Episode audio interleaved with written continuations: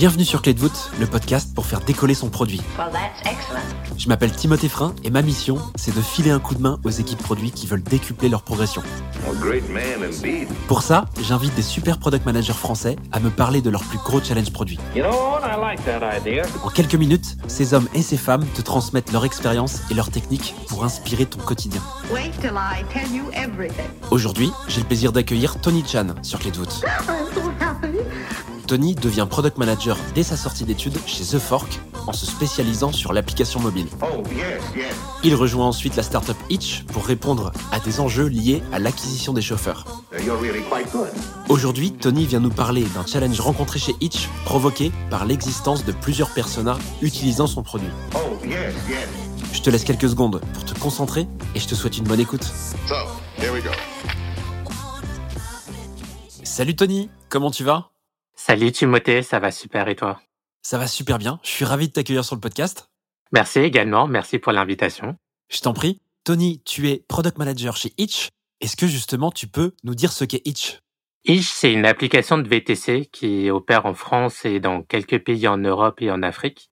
Donc euh, notre mission, c'est avant tout de contribuer à une mobilité euh, plus juste en permettant à des passagers d'être connectés à des chauffeurs euh, pour se déplacer là où ils veulent. Tu vas aujourd'hui nous parler d'un challenge produit lié à Itch, justement. Est-ce que tu peux nous faire directement rentrer dans le vif du sujet? Donc, quand je suis arrivé chez Itch, ma première mission, c'était d'adapter euh, le produit de Itch pour répondre aux besoins d'un personnel qui était celui des gérants de flotte. Quand on pense à, des chauffeurs VTC, on pense que la plupart des chauffeurs sont euh, des chauffeurs euh, qui travaillent dans leur coin, qui ont leur propre société, etc.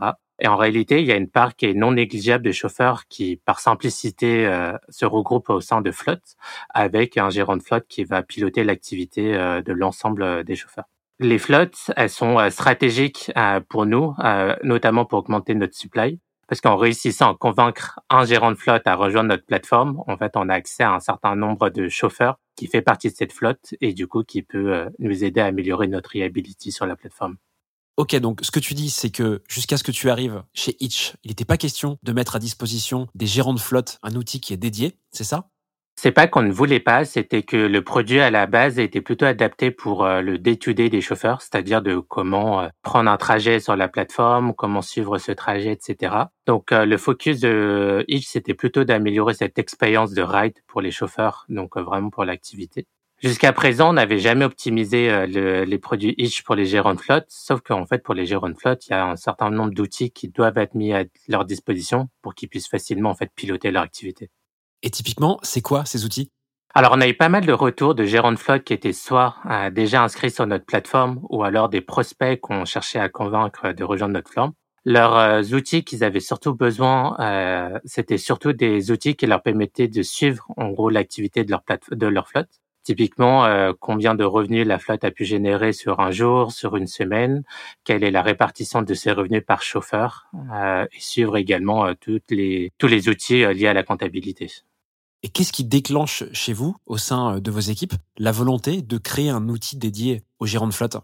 Donc quand je suis arrivé, il y avait un vrai focus de la boîte qui était d'augmenter notre supply. Donc on cherchait euh, différentes stratégies possibles pour aller augmenter notre supply pour pouvoir répondre à la demande de nos passagers. Les flottes, elles étaient stratégiques parce qu'on pouvait accéder rapidement à un très grand nombre de chauffeurs et les injecter sur la plateforme. On avait déjà des flottes qui étaient déjà inscrites sur la plateforme, mais ils étaient pour la plupart peu satisfaits de notre produit et ils, étaient en- ils favorisaient d'autres plateformes euh, concurrentes à la nôtre. On avait aussi cherché à les convaincre de nouvelles flottes de rejoindre notre plateforme, mais dans la plupart des cas, ces flottes, elles nous disaient qu'elles ne voulaient pas rejoindre notre plateforme parce qu'on n'avait tout simplement pas les outils qui étaient adaptés à- pour qu'ils gèrent euh, tranquillement leur activité sur, euh, sur. Avant que tu t'attaques à ce chantier, qu'est-ce que l'équipe de designers avait fait jusque-là? Pour les chauffeurs qui étaient déjà inscrits sur la plateforme, on avait euh, pas mal de surveys qui leur étaient envoyés pour évaluer la satisfaction de, leur activité sur notre plateforme. Donc pour la plupart, ils nous disaient qu'ils avaient pas, euh, que c'était beaucoup trop compliqué de gérer leur euh, leur flotte sur la plateforme parce qu'il n'y avait pas de vue agrégée de certaines choses, etc. Et de l'autre côté, pour les prospects qu'on cherchait à avoir, c'était à travers des échanges commerciaux qu'on pouvait avoir, euh, par exemple avec euh, avec des, leads, qui nous disaient bah, qu'ils connaissaient le produit Ish, qu'ils en avaient déjà entendu parler à travers euh, d'autres d'autres collègues et qui savaient que notre produit n'était pas adapté à leur à leur activité. Ok, c'est super clair. Je crois qu'on voit bien le problème maintenant. Qu'est-ce que tu fais à partir du premier jour lorsque tu décides de t'attaquer à ce chantier? La première chose que j'ai trouvé importante à faire, c'était déjà de comprendre qui étaient les gérants de flotte. C'était un personnage qu'on n'avait pas du tout en tête, qu'on ne savait pas vraiment qui ils étaient, comment ils fonctionnaient, comment ils géraient leur activité au quotidien et euh, quelles étaient les interactions qu'ils pouvaient avoir avec les chauffeurs euh, de, leur flotte. Donc la première chose à faire, c'était de réaliser de la user research afin de mieux leur comprendre et surtout de comprendre leur, euh, leur quotidien. Pour ça, c'était assez simple. Euh, on avait déjà une initiative de, de, construction des personnages qui était en cours et qui a été initiée par euh, l'équipe Product Design. Donc finalement, on avait juste entre guillemets une trame à suivre pour pouvoir compléter un nouveau personnage qu'on n'avait pas en tête. Alors pour la construction des personas, en fait, on a réalisé, enfin, on a condensé toute la user research qui existait déjà auprès des chauffeurs. Donc l'idée, c'était de euh, mapper tous les, toute la user journey de ces, de ces chauffeurs en différents euh, moments et pour chacun de ces moments d'écrire euh, quels étaient les points euh, importants pour les chauffeurs, quels étaient les pain points qu'ils pouvaient rencontrer. Et à l'issue de ça, il y avait une espèce de carte d'identité qui avait été créée pour chacun de ces, de ces personnages. Typiquement, est-ce que tu as un exemple de moment à nous donner pour qu'on comprenne bien? Un moment de la user journey, ça peut être par exemple l'inscription du chauffeur sur notre plateforme. Donc en ce moment-là, on va s'intéresser à par quel euh, canal ils sont ils sont arrivés sur la plateforme, euh, quels sont leurs pain points durant le parcours d'inscription, euh, etc. Ok, c'est super clair. Donc ce que je comprends, c'est que là, vous contribuez à finaliser ce travail d'identification des personas. C'est bien ça? C'est ça. C'est-à-dire que on avait trois personnages en tête qui étaient plutôt centrés sur euh, le euh, chauffeur individuel. C'est-à-dire qu'on avait, euh, enfin, on avait splitté nos personnages en fonction du niveau d'engagement sur la plateforme. On avait par exemple le profitability seeker qui était un chauffeur individuel qui multipliait son activité sur différentes plateformes et dont le but c'était d'améliorer sa profitabilité. On avait aussi le occasional driver, qui était finalement un chauffeur qui euh, faisait du VTC juste par euh, par complément de revenu. Donc, dans aucun des personnages qu'on avait déjà identifiés, il y avait vraiment ce, concept de gestion de flotte et aussi de chauffeur appartenant à une flotte. Donc, notre travail, c'était aussi de créer un nouveau personnage qui était celui des gérants de flotte, puisque dans la plupart des cas, un gérant de flotte ne conduit pas lui-même et fait juste du pilotage d'activité. Et on a dû aussi adapter un, un personnage existant, qui est celui du Profitability Seeker, et du coup de lui rajouter une dimension de chauffeur appartenant à une flotte. Tony, est-ce que tu peux nous faire rentrer un petit peu dans la recherche utilisateur que vous avez menée pour arriver à ce constat et finalement à bien identifier et segmenter vos personas finaux? Au total, si on regarde tous les canaux de user research qu'on a pu utiliser, on a pu interviewer en gros euh, environ une trentaine de, chauffeurs donc dans la plupart des cas, c'était surtout des gérants de flotte. Donc on a pu targeter des gérants de flotte qui étaient déjà inscrits sur notre plateforme avec euh, des serveurs classiques de type Tayform, où on leur demandait euh, de nous décrire quel était le pain point principal qui qu'ils étaient confrontés. On avait aussi des user research plus type interview qu'on faisait en fait avec le growth manager qui était en charge de développer finalement justement le, les flottes sur la plateforme. Donc on faisait juste du shadowing voilà de, de ces rendez-vous commerciaux, on pouvait être avec lui et poser des questions directement au gérant de flotte.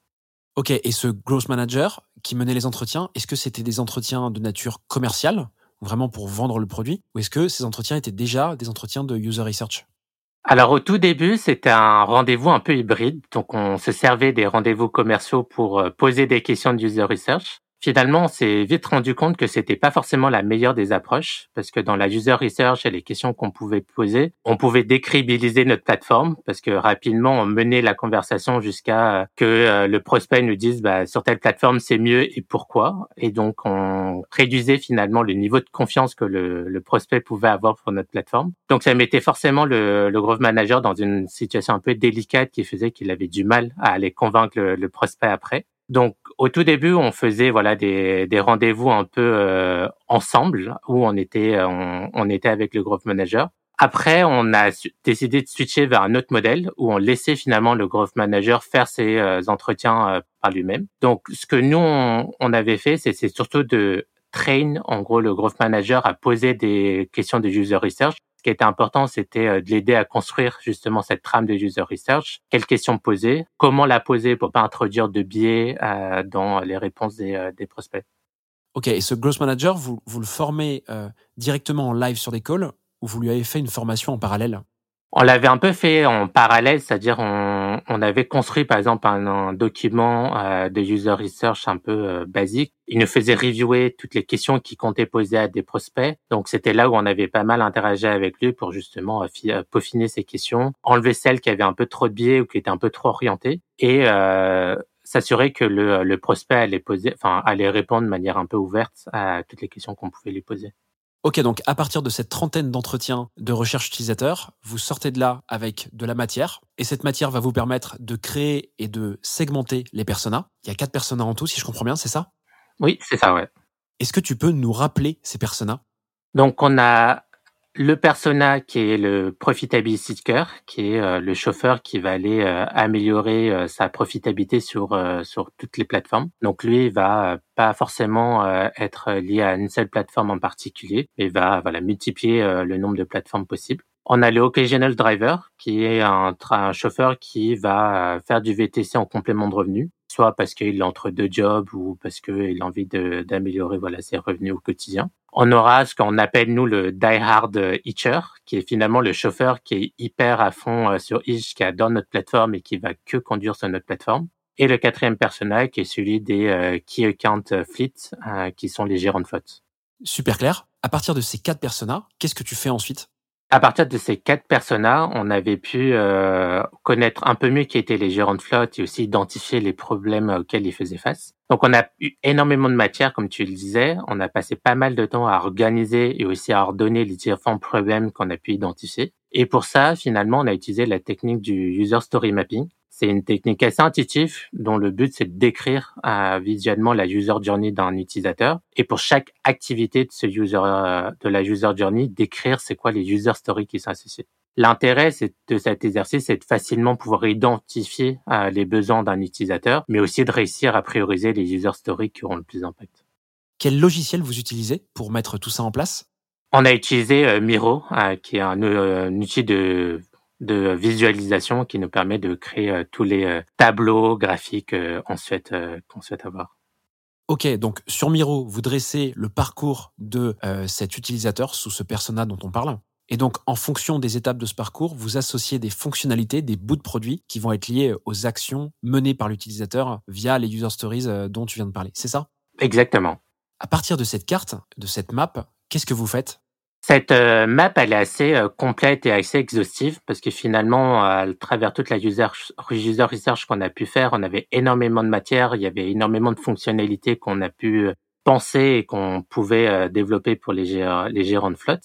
Du coup, une fois qu'on a réalisé ce mapping, on devait définir finalement le bon scope du. Il faut se rappeler qu'au moment où je travaillais sur ce problème, on était en pleine crise du Covid, il s'agissait du premier confinement. On avait donc peu de visibilité sur l'après, surtout pour une industrie comme la nôtre qui était euh, durement touchée. Donc on devait euh, s'assurer de délivrer le maximum d'impact avec un niveau d'effort qui était relativement limité. C'est là où le travail de discovery fait le plus de sens, c'est-à-dire qu'à travers toute cette phase, on a pu identifier finalement quels étaient les plus gros problèmes euh, que les gérants de faute devaient faire face et qu'est-ce qui était indispensable finalement au pilotage de leur activité.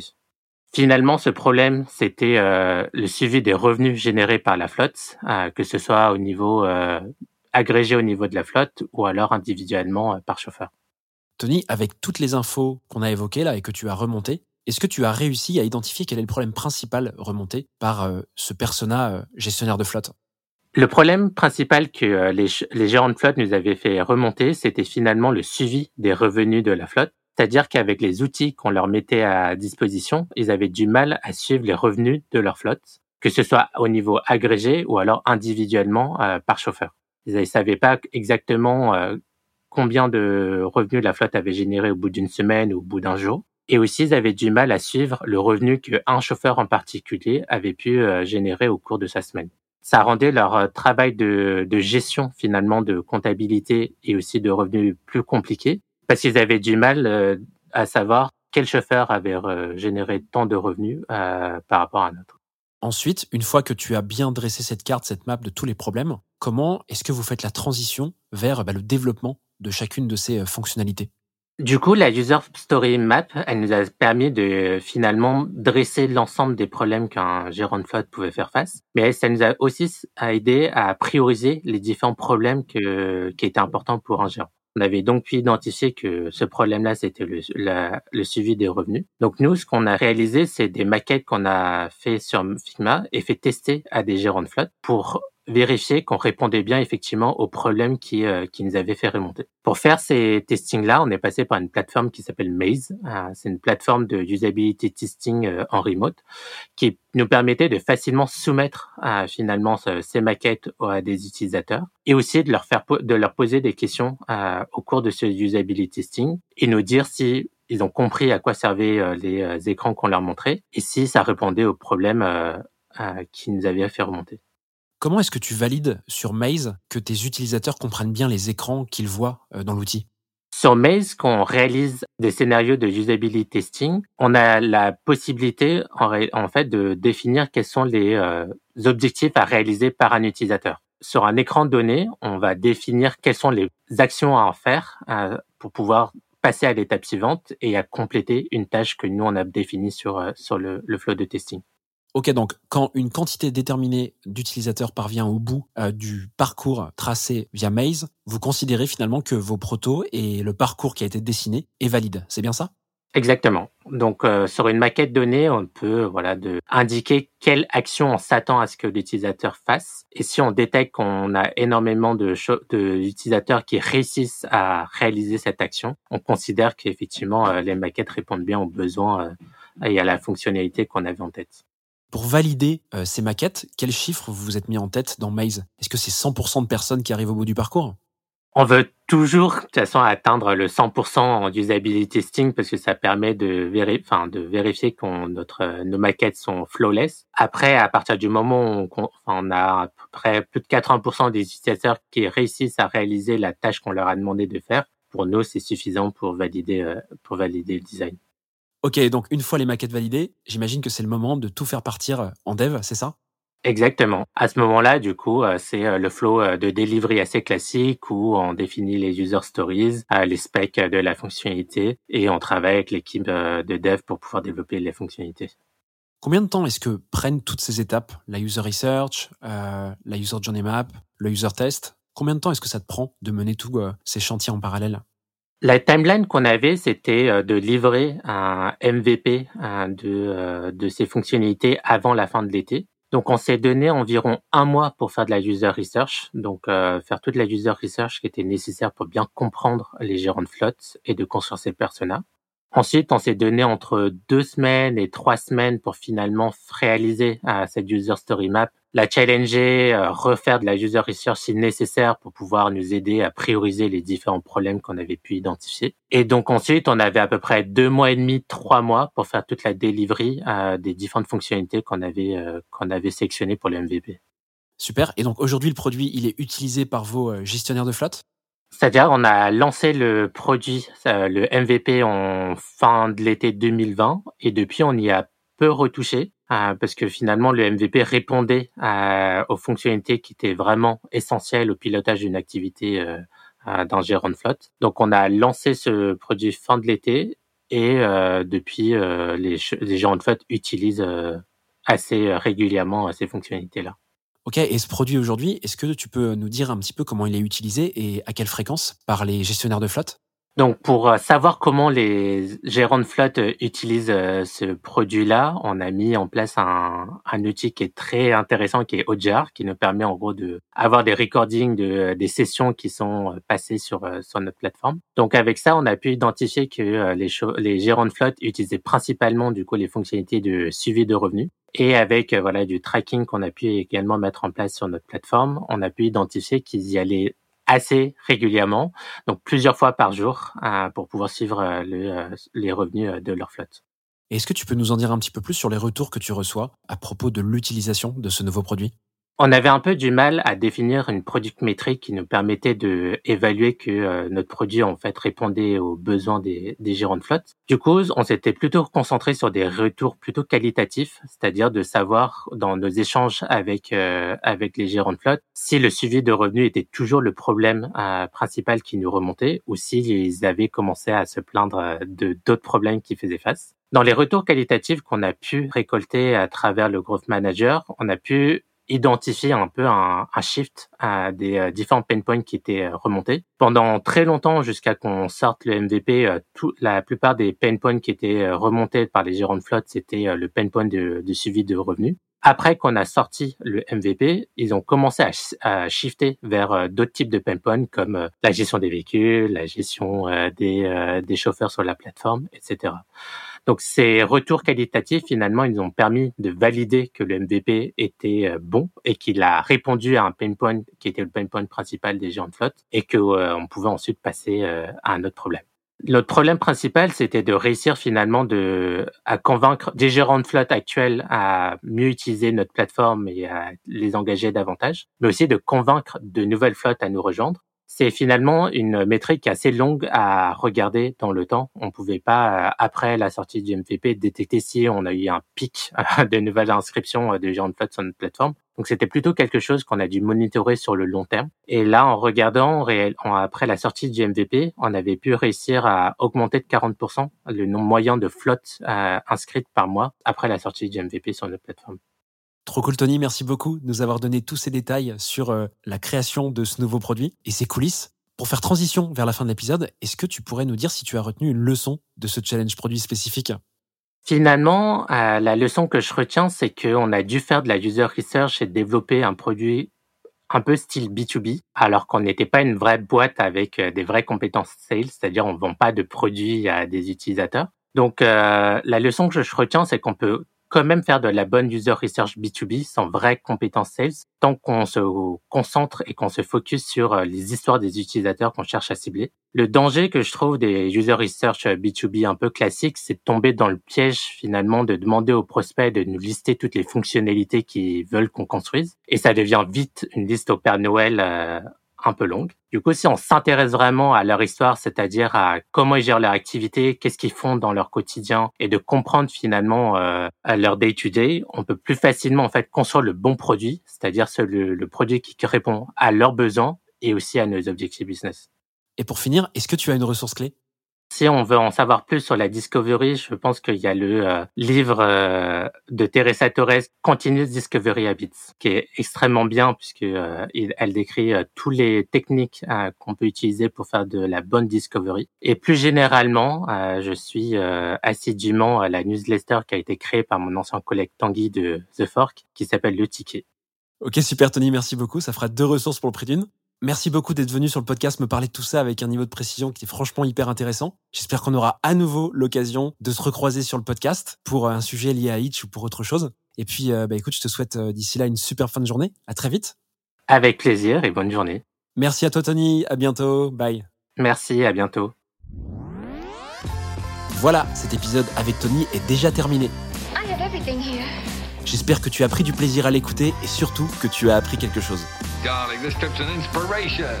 Si c'est le cas, je t'invite à noter Clé de voûte 5 étoiles sur Spotify ou Apple Podcast et à y laisser un petit commentaire. C'est ce qui m'aide le plus à le faire découvrir à de nouveaux auditeurs. Oh, je te remercie par avance et je te dis à dans 10 jours pour un nouvel épisode de Clé de voûte. A à très vite.